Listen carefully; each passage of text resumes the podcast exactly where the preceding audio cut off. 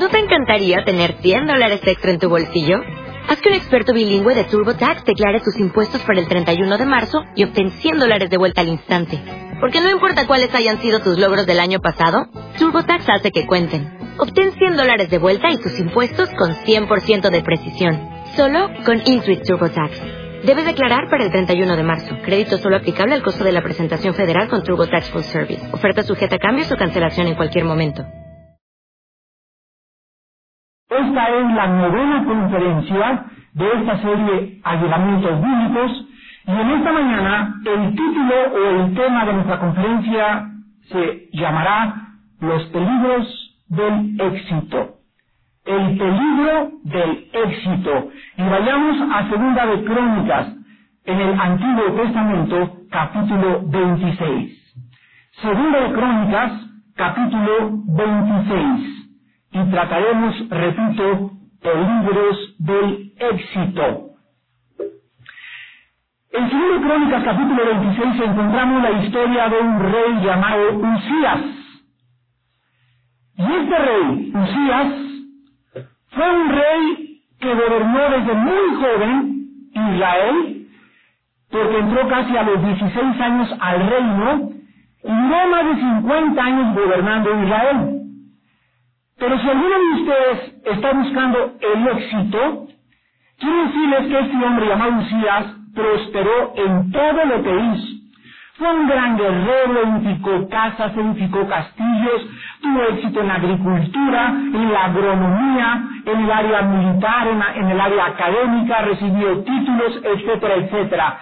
Y este es un ejemplo en esta mañana para todos ustedes que nos ven por televisión y los que nos acompañan aquí en este auditorio, para que cuando nosotros lleguemos a la cima en la vida, cuando tú llegues a ser gerente o gobernador o presidente o artista o Mister México o Miss México, no importa el logro que tú alcances en la vida, te acuerdes en esta mañana que si tú cuando llegas a la cima no le das tu éxito a Dios y no dejas que Él tenga la gloria, vas a caer. Mientras más alto llegues, más grande será tu caída. Dice segunda de Crónicas capítulo 26, entonces todo el pueblo de Judá tomó a Usías, el cual tenía 16 años de edad, y le pusieron por rey en lugar de Amasías, su padre. Usías edificó a Elot y la restituyó a Judá, después que el rey Amasías durmió con sus padres. De 16 años era Usías cuando comenzó a reinar, y 52 años reinó en Jerusalén. El nombre de su madre fue Jecolías, de Jerusalén. E hizo lo recto ante los ojos de Jehová, conforme a todas las cosas que había hecho Amasías, su padre, y persistió en buscar a Dios en los días de Zacarías, entendido en visiones de Dios, y en estos días en que buscó a Jehová, él le prosperó. Versículos 16 al 18. Mas cuando ya era fuerte, cuando ya era fuerte, su corazón se enalteció para su ruina, porque se rebeló contra Jehová su Dios, entrando en el templo de Jehová para quemar incienso en el altar del incienso, y entró tras él el sacerdote Azarías, y con él ochenta sacerdotes de Jehová, varones valientes. Y se pusieron contra el rey Usías y le dijeron, no te corresponde a ti, oh Usías, el quemar incienso a Jehová, sino a los sacerdotes hijos de Aarón, que son consagrados para quemarlo. Sal del santuario, porque has prevaricado y no te será para gloria delante de Jehová tu Dios. Ser líder es muy difícil por múltiples, múltiples razones, pero más que cualquier otra cosa, porque ser líder involucra estar bajo muchas presiones y bajo muchas responsabilidades. Mientras más elevado esté un líder, más fácil blanco será también para todas las personas que no le estiman y que le tienen envidia. Tal vez la parte más difícil de obtener el éxito en la vida, pero será cuando este líder llegue a tener éxito. Sin darse cuenta, un líder que alcanza la cima en cualquier área religiosa, cultural, deportiva, etcétera, etcétera, puede quedar tan impresionado consigo mismo y con sus logros que comienza a olvidarse que todo viene de Dios. El gran predicador del siglo XIX, Charles Spurgeon, escribió al respecto, el éxito expone al hombre a la presión de la gente y le tienta a confiar en sus logros, en sus ganancias y a comenzar a vivir en la carne. El éxito es peligrosísimo, a menos que se comprenda que todo proviene de Dios y no de nuestros dones o habilidades naturales. Es Dios quien hace a través de todos nosotros y es Dios quien lo continúa haciendo sin nuestra ayuda. Nadie es indispensable en la obra de Dios. Estas palabras de Charles Spurgeon, el príncipe de los predicadores en la historia del cristianismo, nos recuerdan que Dios no necesita a nadie para hacer nada. Se nos da el privilegio a nosotros, pobres seres humanos indignos, de poder hacer con nuestras manos sucias la obra de Dios. De servirlo. Él no necesita a nadie ni nada y nosotros llegamos a donde Dios quiere que llegamos con un solo propósito, que cuando estemos en la cima, gracias para poder mantenernos en esa cima del éxito. Si ponemos atención en esta mañana, vamos a que vamos a, nos van a ayudar a poder enfrentar el liderazgo con éxito y para que cuando alguno de ustedes prospere o llegues a ser alguna Miss Internacional, o te hagan secretario de alguna junta, o a ser presidente municipal de tu pueblo, no importa qué tan importante puedas llegar o a qué puesto puedas llegar, recuerda que el poder corrompe. Y el poder absoluto corrompe absolutamente. Hay algo en la naturaleza humana que cuando el hombre recibe aplauso, cuando el hombre recibe reconocimiento, cuando el hombre recibe reconocimiento público, cuando el hombre se le da un título, cuando el hombre llega a ser presidente, hay algo que descompone nuestras emociones y nuestros sentimientos y nuestra personalidad y se llama el poder. Y este poder, hermanos, Dios no nos crió para que nosotros recibiésemos poder más que nosotros lo pudiéramos usar para poder manifestar sus obras. Dios no quiere que ninguno de nosotros sea exaltado y sea elevado a la cima, porque Dios sabe muy bien, y la historia nos da el ejemplo, Alejandro el Magno, Nabucodonosor, Aníbal, Napoleón Bonaparte, este, los reyes de Francia, los reyes de España, los políticos actualmente en nuestra época, los deportistas, eh, las personas que han llegado, los artistas, todas estas personas en la historia se descomponen, se degradan, se degeneran, se echan a perder, se endiosan. Porque Dios es el único que puede recibir la gloria. ¿Y por qué es que Dios es envidioso que nadie la comparta con Él? No, es que Él es el único que no le puede descomponer la gloria, porque Él es santo. Él es el único que puede ser glorificado y exaltado y venerado y honrado porque su naturaleza es perfecta, la de nosotros es pecaminosa. Y por eso Dios nos advierte en la Biblia que no busquemos para nosotros aplausos, ni reconocimiento, ni poder, ni exaltación. Si el mundo no las quiere dar, tengamos cuidado en ese momento de entregársela a Dios, porque a Él le pertenece la gloria y Él no comparte su gloria con ninguna criatura humana. Vamos a comenzar a estudiar en esta mañana y vamos a comenzar a definir qué es la gloria. En Isaías 42, versículo 8, la Biblia dice, yo Jehová, es mi nombre y a otro no daré mi gloria, ni mi alabanza a esculturas. ¿Ven ustedes cuál es el peligro de la idolatría? Cuando viene una persona y se hinca ante la imagen de Judas Tadeo, o de una, la Virgen del Carmen, o la Virgen de la Macarena, o la Virgen de Lourdes, le están dando a esa escultura, ¿qué cosa? La gloria. Porque esa escultura está recibiendo la adoración, la persona se hinca delante de, esa escultura y esa escultura le está robando a Dios la gloria. Y Él dice en su palabra que Él no comparte su gloria con ningún hombre y menos con esculturas. Dios es protector de su gloria. Y no porque le guste, repito, ser la atracción principal como nosotros, sino porque es el único ser en el universo digno de toda alabanza y porque en él radica la santidad. Vamos a hacernos una pregunta a continuación. ¿Cómo sabemos si le estamos llevando la gloria a Dios? Para poder saberlo, vamos a examinar lo que significa la palabra gloria. Y esta palabra en el hebreo es la palabra kabof, con K y con B grande y B de Daniel al final, kabof.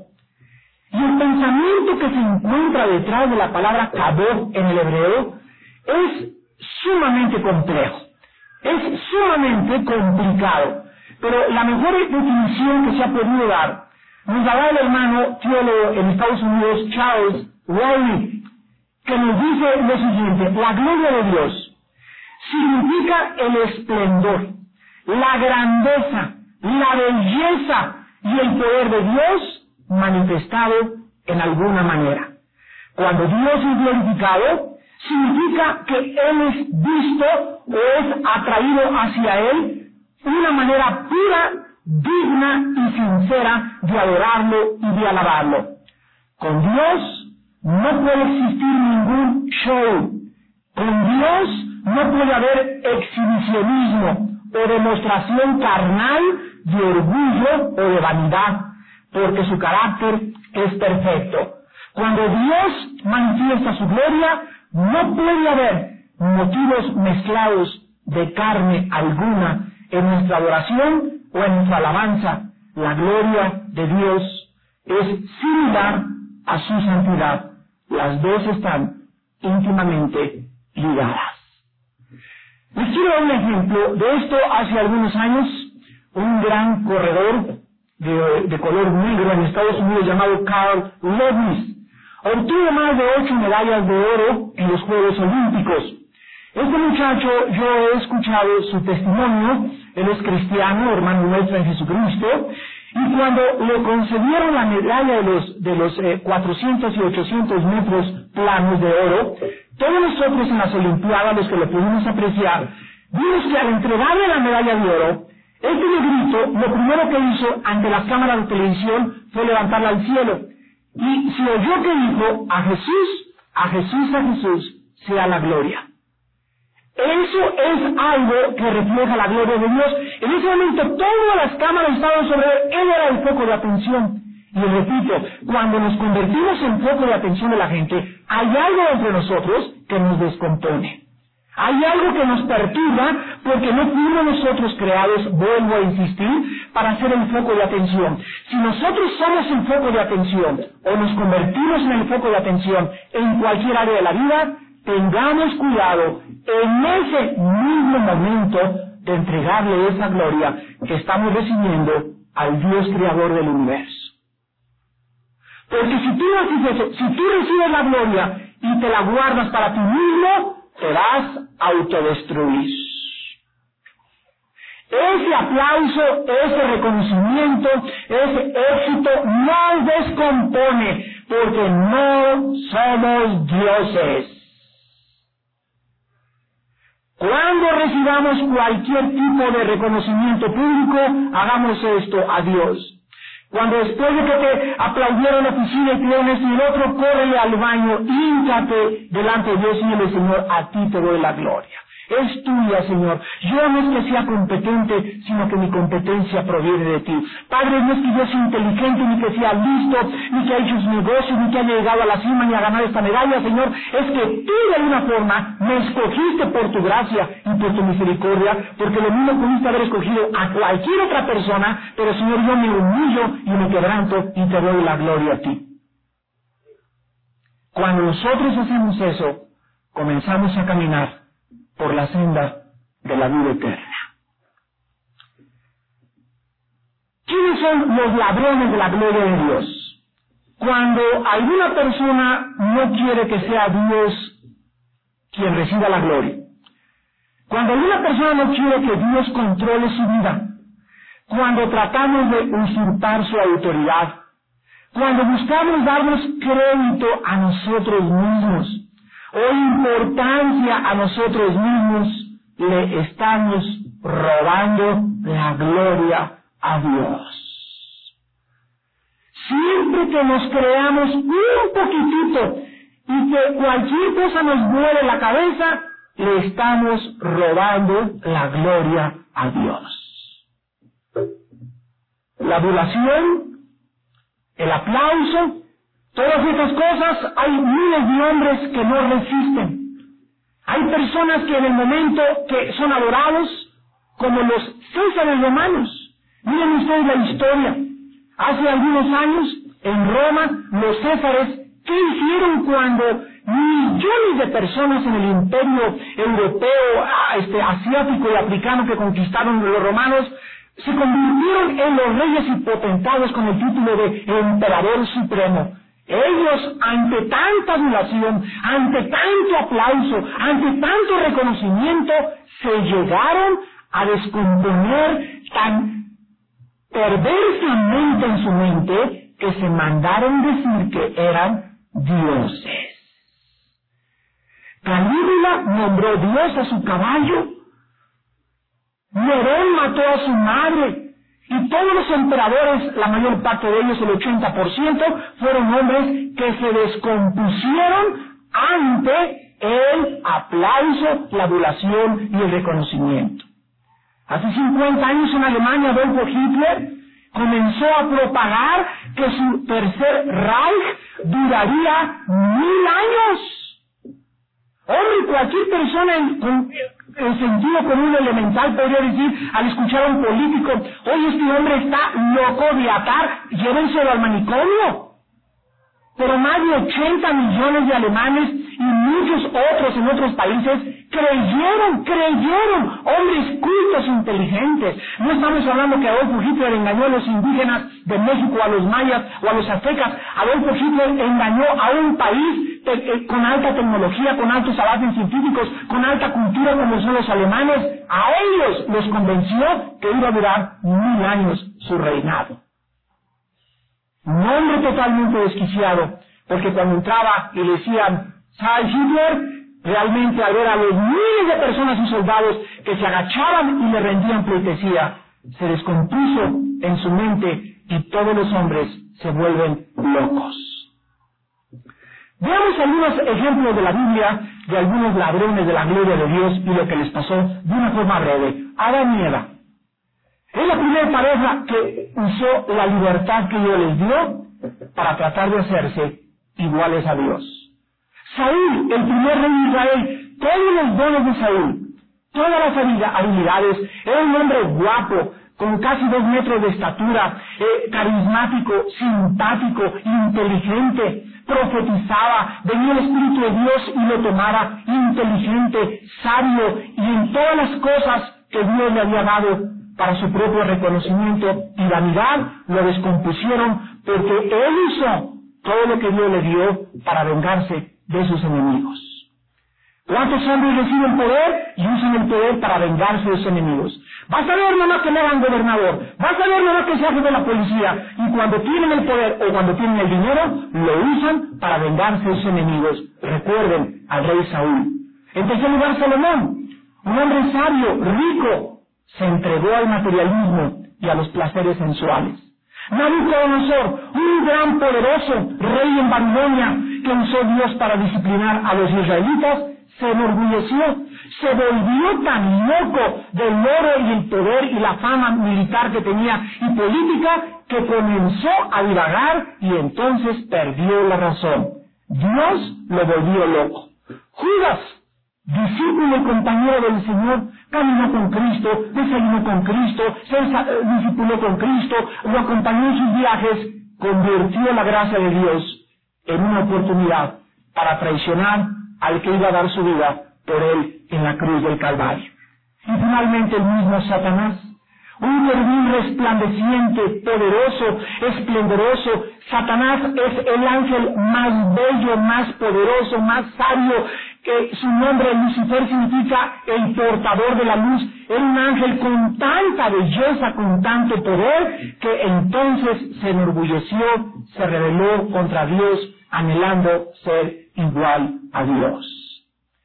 La historia, la Biblia nos deja ejemplo de muchos testimonios de hombres y mujeres que le han robado o han tratado de robarle la gloria a Dios, pero sin embargo robarle la gloria a Dios no puede ser tan drástico muchas veces como en estos casos anteriores, porque muchas veces robarle la gloria a Dios es simplemente no hacer caso a su voluntad revelada y hacer las cosas a nuestra manera.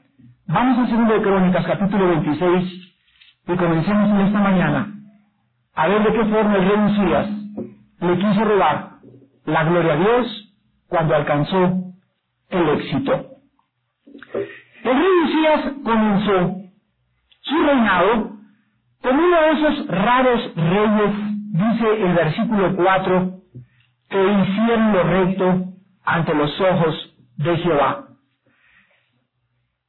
comenzar a reinar delante de Dios y hacerlo recto delante de Dios y por un tiempo ser una buena persona y a ti la gloria y a ti la gloria, Dios le favoreció enorme y grande, majestuosamente.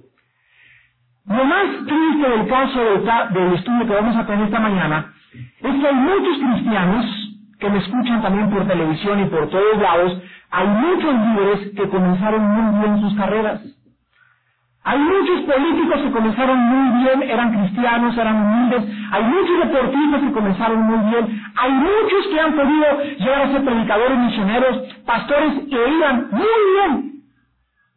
Y de repente, a la mitad del camino, algo les pasó.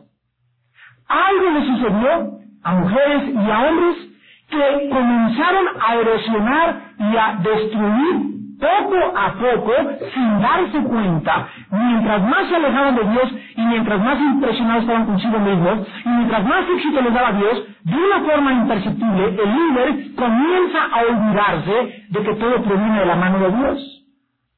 Y eso le pasó a rey y eso le ha pasado a grandes predicadores, a grandes maestros, a grandes eh, deportistas, a grandes profesionistas, a grandes políticos, que cuando están en el poder algo les pasa que comienzan a alejarse, se llegan a creer que son realmente la divina en salsa en huevo, y en ese momento, sin que se den cuenta, comienzan a labrar su propia caída. Veamos el reino de Usías en el versículo del 3 al 5. De 16 años era Usías cuando comenzó a reinar. 52 años reinó en Jerusalén y el nombre de su madre fue Jecolías de Jerusalén. Esto significa que Usías fue el único rey con un gobierno tan largo, a excepción del rey Manasés, que gobernó 55 años. Entonces, Usías fue el segundo rey que más tiempo duró en el mundo de la política. Dice el versículo 4, e hizo lo recto ante los ojos de Jehová, conforme a todas las cosas que había hecho Masías su padre, y persistió en buscar a Dios en los días de Zacarías, entendido en visiones de Dios, y en estos días en que buscó a Jehová, él le prosperó. Veamos en el versículo 2 algunos de los logros del rey Usías. Usías edificó a Elot y la restituyó a Judá después que el rey Amasías durmió con sus padres. Aquí encontramos que Elot era un pueblo que también se llamaba en el hebreo Esión Geber, localizado como a 200 kilómetros de Jerusalén al norte del Golfo de Acaba, lo que es actualmente en la zona geográfica del Medio Oriente. Este puerto de Lot era muy importante porque era un centro industrial y marítimo que estaba uniendo Asia, el África y Europa. Era un punto intermedio del comercio internacional y hasta aquí expandió Usías su reino. Cuando Usías llegó a Lot, acababa de conquistar la frontera o el centro eh, principal, el núcleo del comercio internacional, para que nos demos una idea de sus logros comerciales y económicos. Después dice la Biblia en el versículo del 6 al 8, de qué forma expandió su poder militar. salió y peleó contra los filisteos. Rompió el muro de Gat, el muro de Jamnia, el muro de Asdod y edificó ciudades en Asdod y en la tierra de los filisteos. Dios le, ayuda, le dio ayuda contra los filisteos y contra los árabes que habitaban en Gurbaal y contra los amonitas. Y dieron los amonitas presentes a Usías y se divulgó su fama hasta la frontera de Egipto porque se había hecho altamente poderoso. Aquí encontramos pues que el poder militar de Usías era tan grande que nadie en sus tiempos podía contra él, ni política, ni económica, ni militarmente. Veamos algunos otros logros. En el versículo 9, edificó también Usías torres en Jerusalén, junto a la puerta del ángulo y junto a la puerta del valle, y junto a las esquinas las fortificó. O sea, fue un constructor hábil e industrioso, y Jerusalén la rodeó con torres para su defensa, por lo cual convirtió a Jerusalén en una ciudad inexpugnable. Dice el versículo 10 que también desarrolló la agricultura.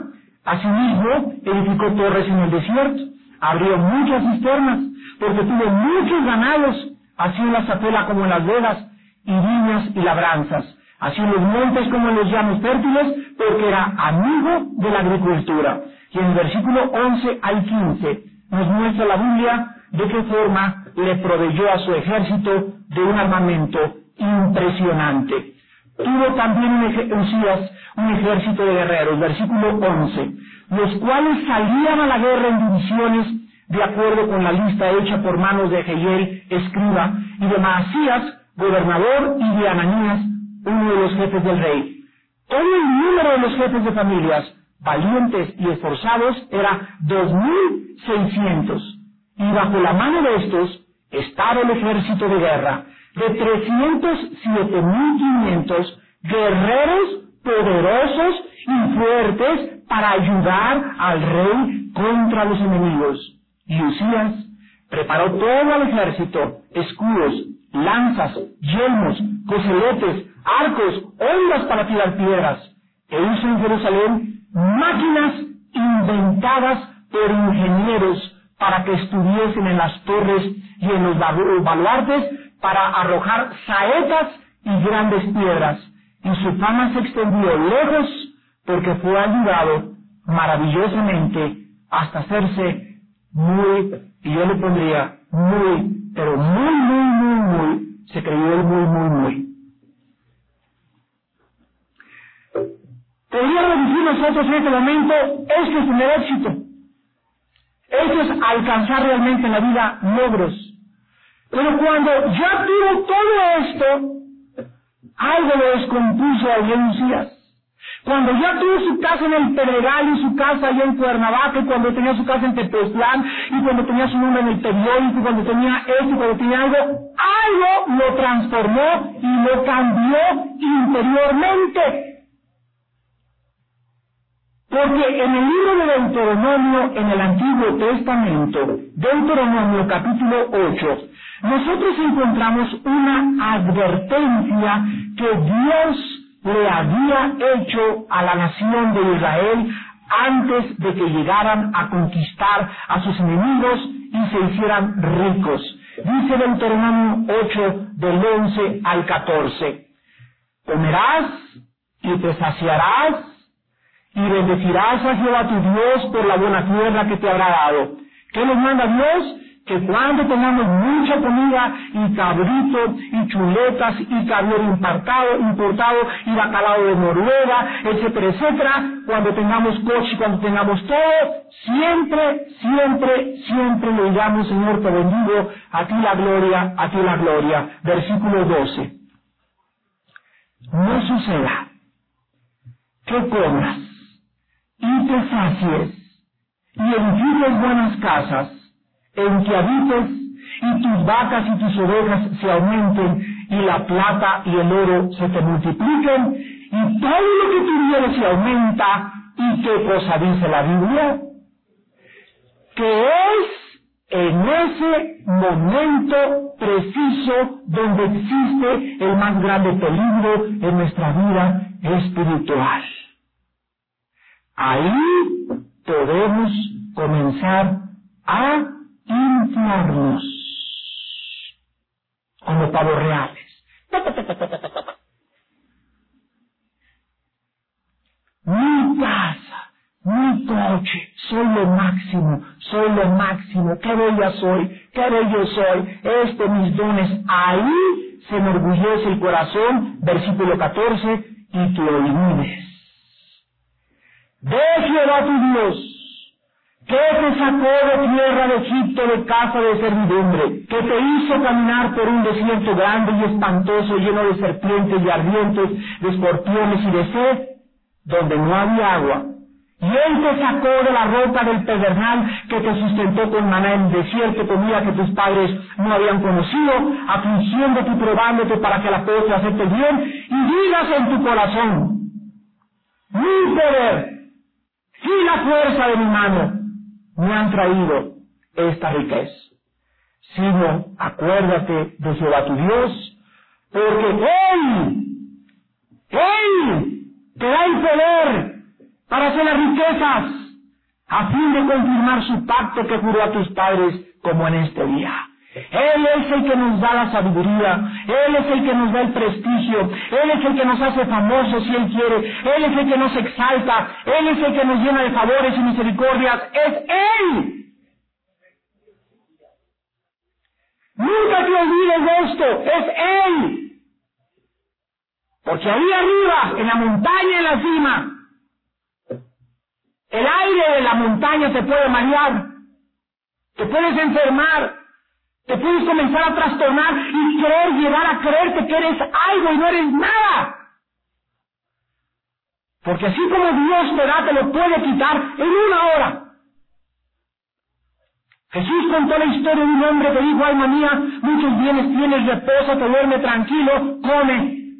Y no sabía que una voz le dijo esa noche, eres un vicio, porque en esa, no, esa misma noche morirás. Y todo lo que has juntado, ¿de quién será? Hermanos de Jesucristo, aquí encontramos pues a un rey enorgullecido y la historia de este rey se vuelve triste a partir de Segunda de Crónicas, capítulo 26, versículo 16.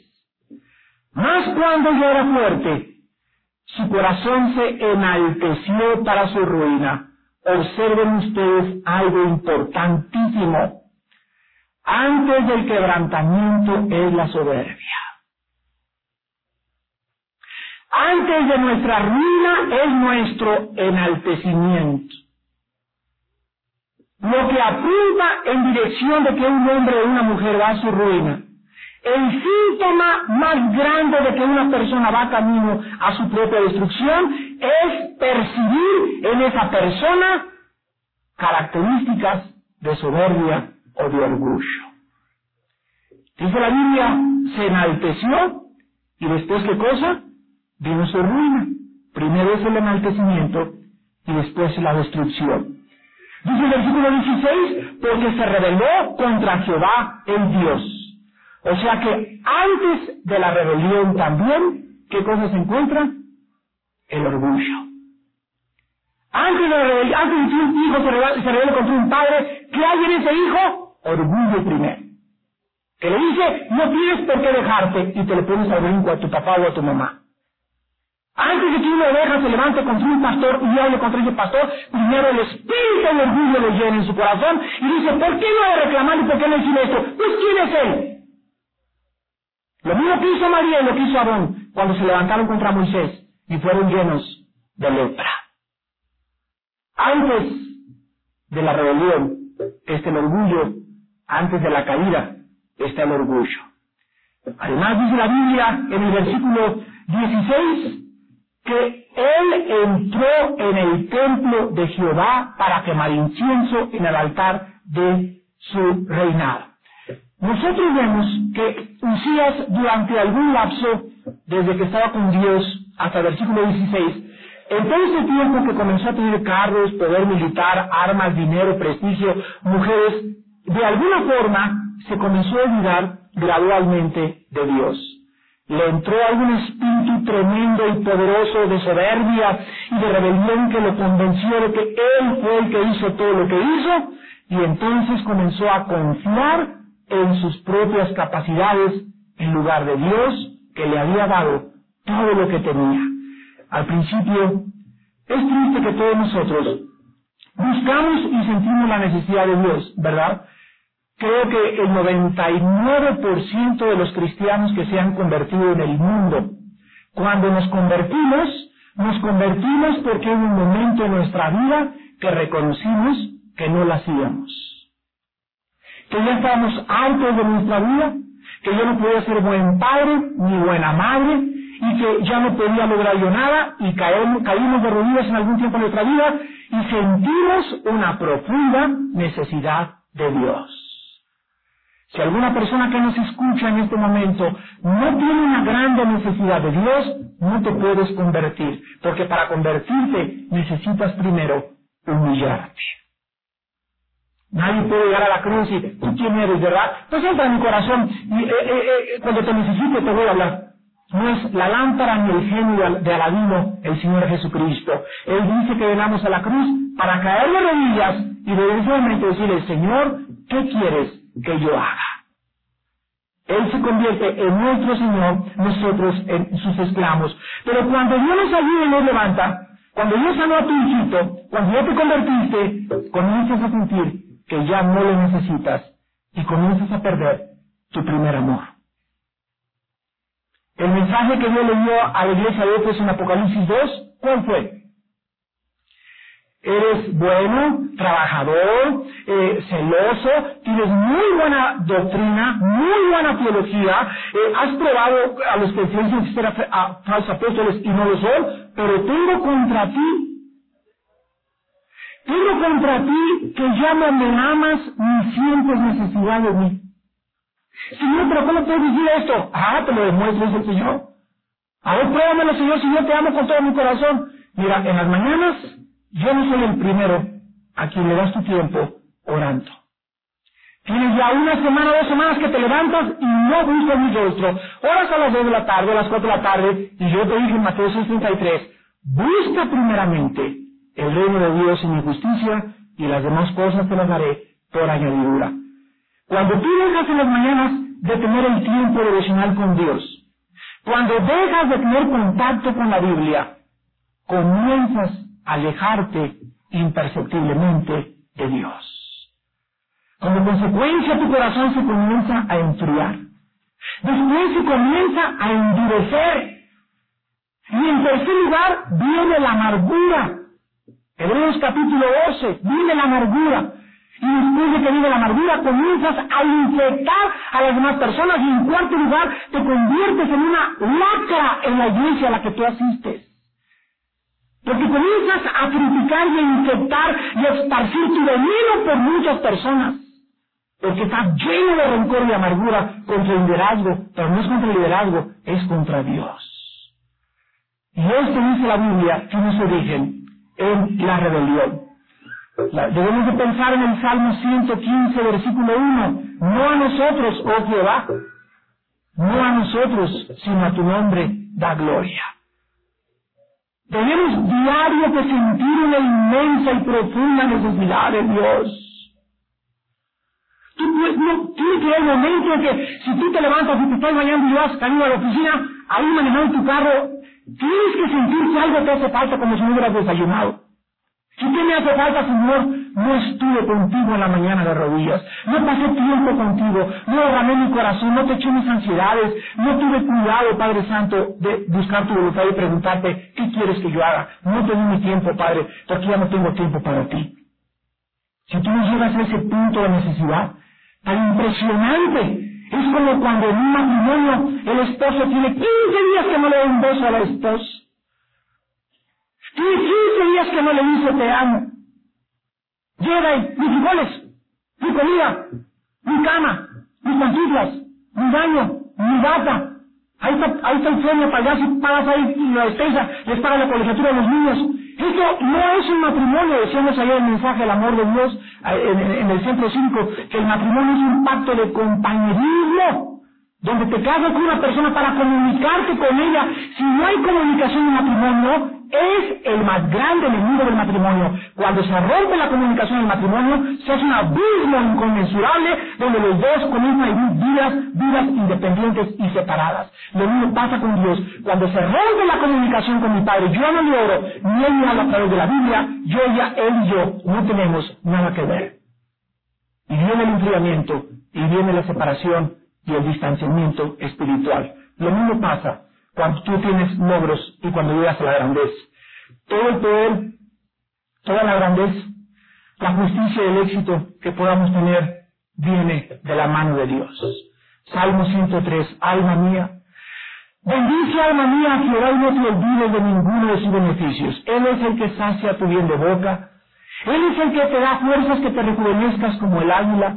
Él es el que te libró el accidente antier antes de antier. Él es el que hace que tú puedas vivir para no descender al sepulcro. Él es Dios. Él es quien tiene misericordia de mí, alma mía. Dice, díselo a ti mismo cuando te levantes, oh alma mía, háblale a tu alma. Alma, aquí te estoy hablando. No te olvides nunca del Señor.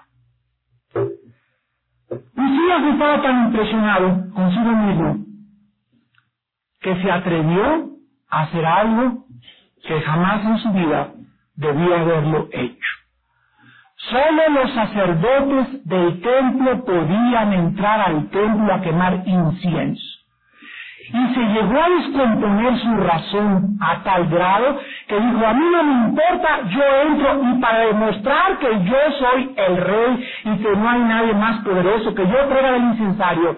Y comenzó dentro del templo con el incensario. Y mientras Usías estaba con el incensario en medio del templo, en el mismo momento que profanó y cometió sacrilegio contra la casa de Dios, en ese momento se presentaron los sacerdotes, versículo 17, con 80 otros más, a Sabías, y se pusieron contra el rey, versículo 18, y le dijeron, no te corresponde a ti, oh Usías, el quemar incienso a Jehová, sino a los sacerdotes hijos de Aarón, que son con Jehová tu Dios. Dios toma la adoración demasiado en serio. ¿Verdad? Toma la adoración demasiado en serio. Cuando tú llegas a la iglesia y estamos adorando a Dios, el incienso en Apocalipsis son nuestras oraciones. Representa la oración y la adoración que sigue al templo de Dios. Cuando tú llegas a ofrecer el incienso a, Dios con manos sucias, cuando tú llegas a la iglesia y estamos en oración, tú estás con tu chicle, y viéndola. ¿Ya te fijaste en esa como viene la falda? ¿Ya te fijaste en eso lo pintada que vienen? ¿Ya te fijaste en el hermano que le está echando los perros a la otra jovencita? Cuando tú llegas a la iglesia a adorar a Dios y en tu corazón existen motivos corruptos y perversos, pecaminosos e hipócritas, ten cuidado, porque le estás robando la gloria a Dios. Es Él a quien debes de adorarle y no importarte nada. Es Él a quien debes subir tu adoración y tu alabanza y no preocuparte por nada. Es Él el que en ese momento te dice, hijo mío, en espíritu y en verdad, es necesario que me adores. ¿Qué fue lo que sucedió después de que Usías hizo esto? Dice el versículo 17 y 18, que entraron los sacerdotes, los sacaron del templo, pero Usías en ese momento pudo haber reconocido la gracia de Dios y la misericordia de Dios cuando los sacerdotes se acercaron a exhortarlo. Usías, no hagas eso, no te corresponde hacer eso. Usías estaba tan lejos de Dios, tan enfriado en su corazón hacia Dios y tan endurecido, que en lugar de recibir la exhortación, ¿qué cosa hizo? La Biblia dice que se enojó contra los líderes espirituales de Israel. Dice el versículo 19 y 20, entonces Usías, teniendo la mano un incensario para ofrecer incienso, se llenó de ira. Y en su ira contra los sacerdotes, en la frente, delante de los sacerdotes de la casa de Jehová, junto al altar del incienso. Y le miró el sumo sacerdote Azarías y todos los sacerdotes, y que aquí la lepra estaba en su frente. ¿Se acuerdan ustedes que el sacerdote traía una tiara que decía en la frente santidad a Jehová? ¿Se acuerdan? Yo traía una tiara que diga santidad a Jehová. Fue el primer lugar donde comenzó la lepra, porque había pecado contra la santidad de Dios. Dice el versículo 20, y le hicieron salir apresuradamente de aquel lugar. Y él también se dio prisa a salir porque Jehová lo había herido. Eso hasta el día de su muerte. Y habitó leproso en una casa apartada, por lo cual fue excluido de la casa de Jehová, y Jotam su hijo tuvo casa gobernando al pueblo de la tierra. Los demás hechos de Usías, primeros y postreros, fueron escritos por el profeta y murió Usías con sus padres y lo sepultaron con sus padres en el campo de los sepulcros reales, porque dijeron, leproso es, y reinó Jotam su hijo en lugar suyo. Amados hermanos, en el Señor Jesucristo, tenemos en esta mañana, para terminar, para los que logran el éxito. Cinco advertencias de la palabra de Dios para aquellos que están escalando la cima o que están buscando la fama o el poder, el reconocimiento o el aplauso. Número uno. Cuídate cuando la batalla dentro es más grande que la batalla de afuera. Ahorita lo explico. Cuídate cuando la batalla de dentro de tu vida es más grande que las batallas que peleas afuera de tu vida.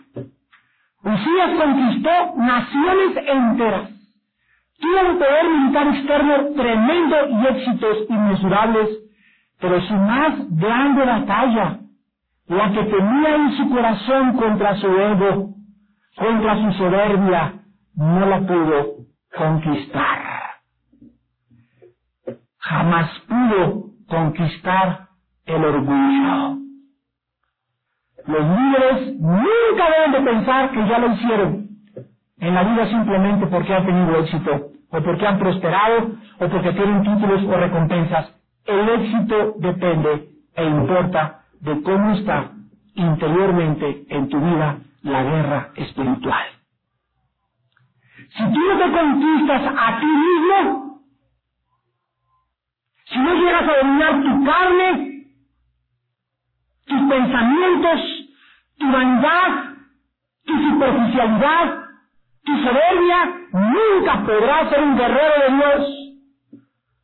Porque primero hay que sacar al enemigo dentro que traemos para después poder tener éxito por afuera. Porque de qué sirve que ganes el mundo exteriormente si lo de dentro de ti tu alma se pierde por toda la eternidad.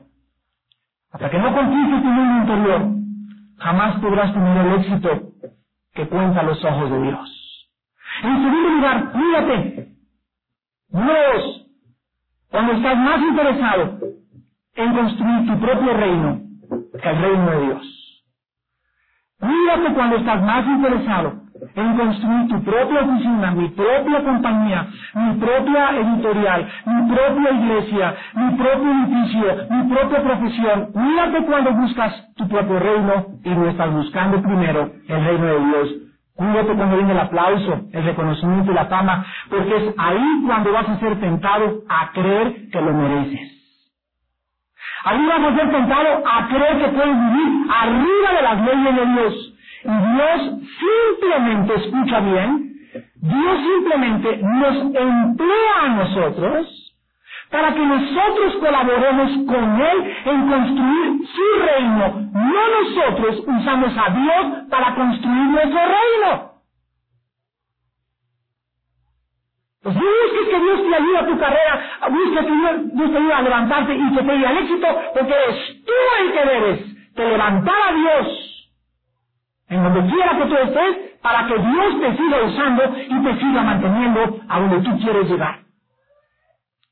¿Qué quiere decir con esto? Que Dios es el enemigo que prospere de ninguna manera. Dios quiere que llegues a ser senador, quiere que llegues a ser diputado, quiere, quiere que llegues a ser la dueña del hipódromo, quiere que llegues a ser la dueña de la compañía de seguros, para que cuando estés ahí, le des la gloria. Y ante la influencia que tienes, como estás tan arriba, ante la influencia que tienes en el mundo, el mundo puede ver que eres un instrumento del reino de Dios y que le das la gloria a Él. Y cuando tú lo haces, Dios te multiplica 500 veces más, te da más y te mantiene más tiempo ahí, porque la única razón para caer de arriba es el orgullo. En Romanos 14, del 7 al 8 dice la Biblia que nadie vive para sí mismo. Ahora vivimos para buscar la gloria y el reino de Dios. Número 3. Tercera advertencia. Cuídate cuando creas que ya no necesitas la ayuda de Dios. Número 3. Cuídate cuando llegues a creer que ya no necesitas la ayuda de Dios. ¿Saben ustedes que nuestra dependencia de Dios disminuye en la proporción en la que dependemos de otras cosas? Cuando nosotros estamos en la cima, tenemos la tendencia a olvidarnos de Dios y comenzamos a confiar en mi dinero, mis influencias, mi compadre es el gobernador, tengo un amigo senador, en mis propiedades o en mi poder. Y Deuteronomio 8, 17 y 18, recordamos que nos dice, sino que es Jehová el que te da la voz, la habilidad para tocar instrumentos, la habilidad para tener relaciones públicas, las amigas que tú tienes, los amigos que tú tienes, el poder que tienes, todo viene de Dios. A Él, a Él nada más, dale la gloria. Número cuatro. Cuídate cuando debes de oír la crítica. Cuídate cuando alguien se acerque y te exhorte y te enojes porque es el síntoma más grande que estás camino al orgullo. Alguien dijo esas palabras muy sabias. La crítica siempre es bienvenida. Si no es verdad lo que dicen de nosotros, nos va a humillar. Pero si es verdad, nos va a edificar. ¿Verdad? Entonces, ya sea que me estén criticando para bien o para mal, la crítica siempre logra algo bueno en mi vida. Si no es verdad y son calumnias, qué feo se siente que hablen mal de uno y que no es cierto lo que estoy diciendo, pero eso me humilla y me acerca más a decirle, Padre Santo, míralos y perdónalos y crezco en el amor y en el perdón por los demás. Pero si lo que me están diciendo tiene la posibilidad de ser verdad, me va a edificar. Dice Proverbios 9 del 7 al 9 que si tú le das al sabio aumentará su saber. Si tú criticas o exhortas al necio, te odiará.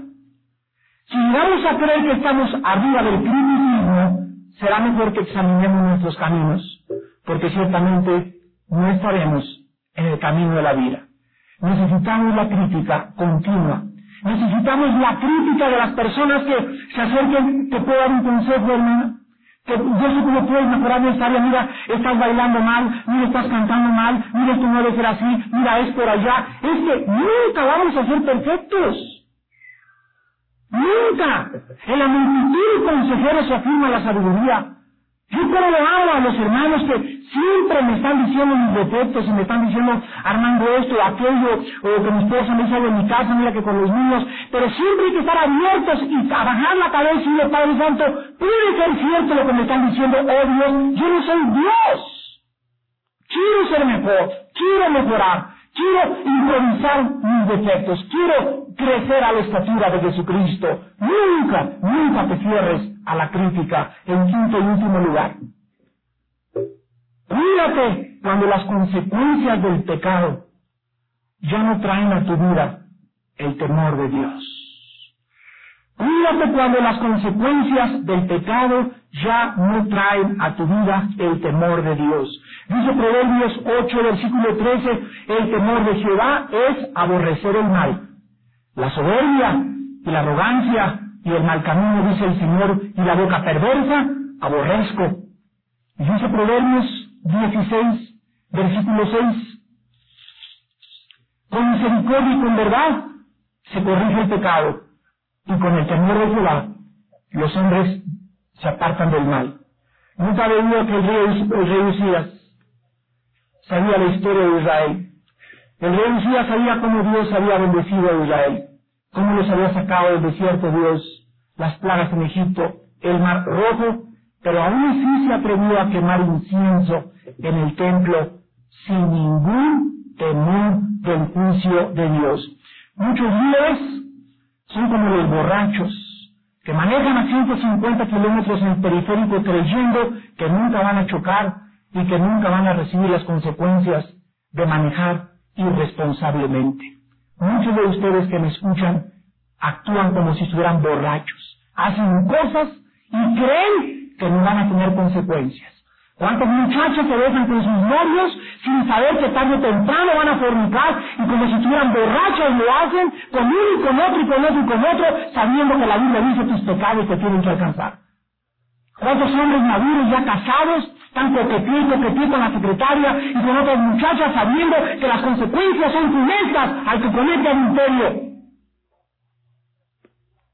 ¿Cuántos de ustedes juegan con fuego y tientan a Dios porque ya no hay en sus vidas ni en sus corazones temor de Dios? Pero eso sí, llegan a la iglesia y le dicen, santo, santo, santo, y comienzan a levantar las manos y adorable, a quemar incienso de una forma profana y sacrílega.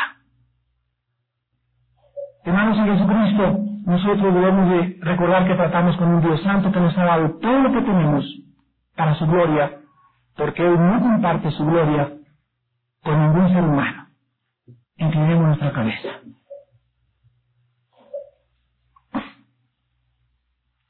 Señor, te damos gracias en esta noche por tu santa palabra. Porque tú eres un Dios celoso de nosotros y no compartes tu gloria simplemente porque en tu sabiduría tú sabes que la gloria nos hace daño. Tú, tú nos creaste, Señor, tú más que nadie sabes que fuimos creados para la gloria de nosotros, porque es tuya. Fuimos creados para la adoración, para ser tus siervos, nada más, tus esclavos, siervos inútiles. Que te necesitamos tanto, Señor. Nuestra vida te necesita tan profundamente. Y tú miras el corazón. Tú miras nuestros motivos. Tú buscas en nuestra vida que estemos enamorados de tu Hijo Jesucristo. Eso es lo que realmente te importa, cuánto te amamos. Cuando comenzaste a restaurar a Pedro, después que te había abandonado y que te había negado tres veces, Tres veces le preguntaste, ¿me amas, Pedro? ¿Por qué lo que más te importa nuestro amor? Porque tú eres un Dios de amor. Y porque tú eres el que defines el amor. No es el amor el que te define a ti. Bendito Padre, te adoramos en esta mañana. A ti, Señor, a ti la gloria siempre. Oh Dios, escóndenos siempre detrás de esa cruz. Escóndelos detrás de tu presencia. Vístelos con mantos de humildad. Que siempre podamos caminar en esta vida mansos y humildes de corazón. No enorgulleciéndonos jamás de nada. No sintiéndonos que hemos logrado algo. Sino siempre diciendo, a ti, a ti Jehová, solo a ti sea toda la gloria todo el poder, la magnificencia, la sabiduría, el reino por los siglos de los siglos. Padre, en esta mañana te damos las gracias porque queremos ser instrumentos tuyos en medio de un mundo presuntuoso, en medio de un mundo donde la gente que logra algo se jacta y se envanece sin saber que se echan a perder con la misma velocidad. Un mundo, Padre, que no puede soportar ser levantado por tanta soberbia que en el corazón humano. Pero nosotros que somos tus hijos y tus hijas, y que conocemos que Jesucristo es el manso y humilde de corazón, tu palabra dice que sigamos sus pisadas. Y vivamos en humildad, en mansedumbre, perdonándonos y soportándonos unos a otros, vistiéndonos de humildad, de compasión y de misericordia, para que seamos hijos verdaderos en un mundo que está a punto de la destrucción. Para tu gloria, Jesús, para tu gloria nada más. Amén. Dale más potencia a tu primavera con The Home Depot. Obtén una potencia similar a la de la gasolina para podar, recortar y soplar con el sistema OnePlus de 18 voltios de Ryobi desde solo 89 dólares. Potencia para podar un tercio de un acre con una carga. Potencia para recortar el césped que dura hasta dos horas. Y fuerza de soplado de 110 millas por hora. Todo con una batería intercambiable. Llévate el sistema inalámbrico OnePlus de 18 voltios de Ryobi. Solo en The Home Depot. Haces más. Logras más.